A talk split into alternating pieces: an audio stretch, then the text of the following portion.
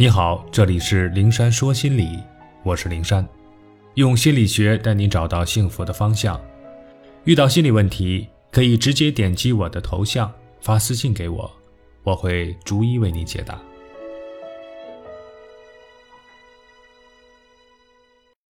掌控人生，拒绝成为别人的影子。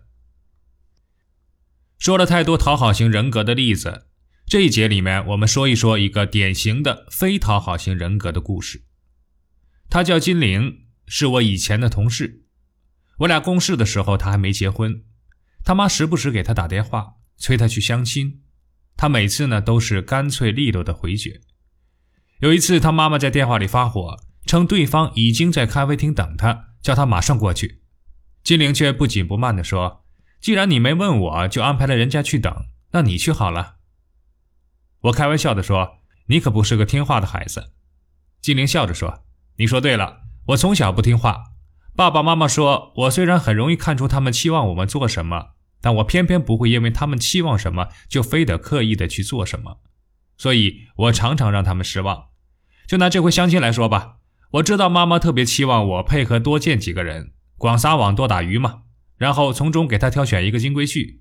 可我不喜欢这种方式。”所以我不会听他的安排，傻傻的去相亲。你妈妈也是为你好啊，我提醒他。我知道我妈是为我好啊，包括兄弟姐妹、朋友、同事，周围的很多人，很多时候对我说，我做某某事是为你好。我完全不怀疑这一点，毕竟他们不是我的敌人，没有人会想着故意害我，要我不好。可是为了我好，我就要听他的，那我岂不是活成了他们的影子吗？后来，金玲用自己的方式交了自己喜欢的男朋友，又和自己认定的人结婚生子。孩子小的时候总生病，经常跑医院。金玲是工作、孩子两头挑，忙得团团转。家里人都劝她，这样太辛苦了，不如先把工作搁一搁，专心去照顾孩子。等过上个两三年，孩子上了幼儿园，再出来上班，什么都不耽误。可金玲执拗地选择了坚持。那两年，她瘦了十多斤。但工作升职了，孩子也逐渐结实，不再总跑医院了。家里人都对他松了一口气，觉得他总算熬了过去。但金玲说：“我不认为我是在熬，我每天都忙得很充实，很有动力，因为工作是我热爱的，孩子也是我热爱的，我为哪个忙都觉得干劲十足。”可就在金玲升任部门主任，工作量不那么大了，前途看起来也如花似锦。孩子上了幼儿园，自己没有羁绊，可以在职场大施拳脚的时候，他宣布要辞职。这一决定一宣布，全家人哗然。哎，你是怎么想的？最难的时候叫你辞职，你不非要撑着。现在都熬过去了，好吧，你可以专心工作了。哎，反倒要辞职，你是不是故意气我们啊？你老这么着跟大家对着干，是显得你有个性是吗？金玲说：“我不是跟大家对着干。”我只是在根据自己的真实需求，对自己的生活做着适时的调整，只不过我的调整和你们对我的期望不一致而已。金玲对我说：“辞职不辞职，什么时候辞职，都是他遵从自己的内心做出的选择，都有他自己的理由。家里人对他不理解，他也不强求他们的理解，他只需知道自己所做的事情是发自自己的内心，即便将来后悔。”也是他自己的选择和决定，他会自己承担，而不埋怨任何人。我的人生我做主，对也好，错也罢，只有我来负责，不需要别人来参与。父母不行，老公也不行，他们只能参与和他们有关的部分。可以说，金玲的心里有非常清晰的自我和心理边界，她懂得自我的轴心在哪里，然后围绕这个轴心去决定和选择。他把自己的人生牢牢掌控在自己的手里。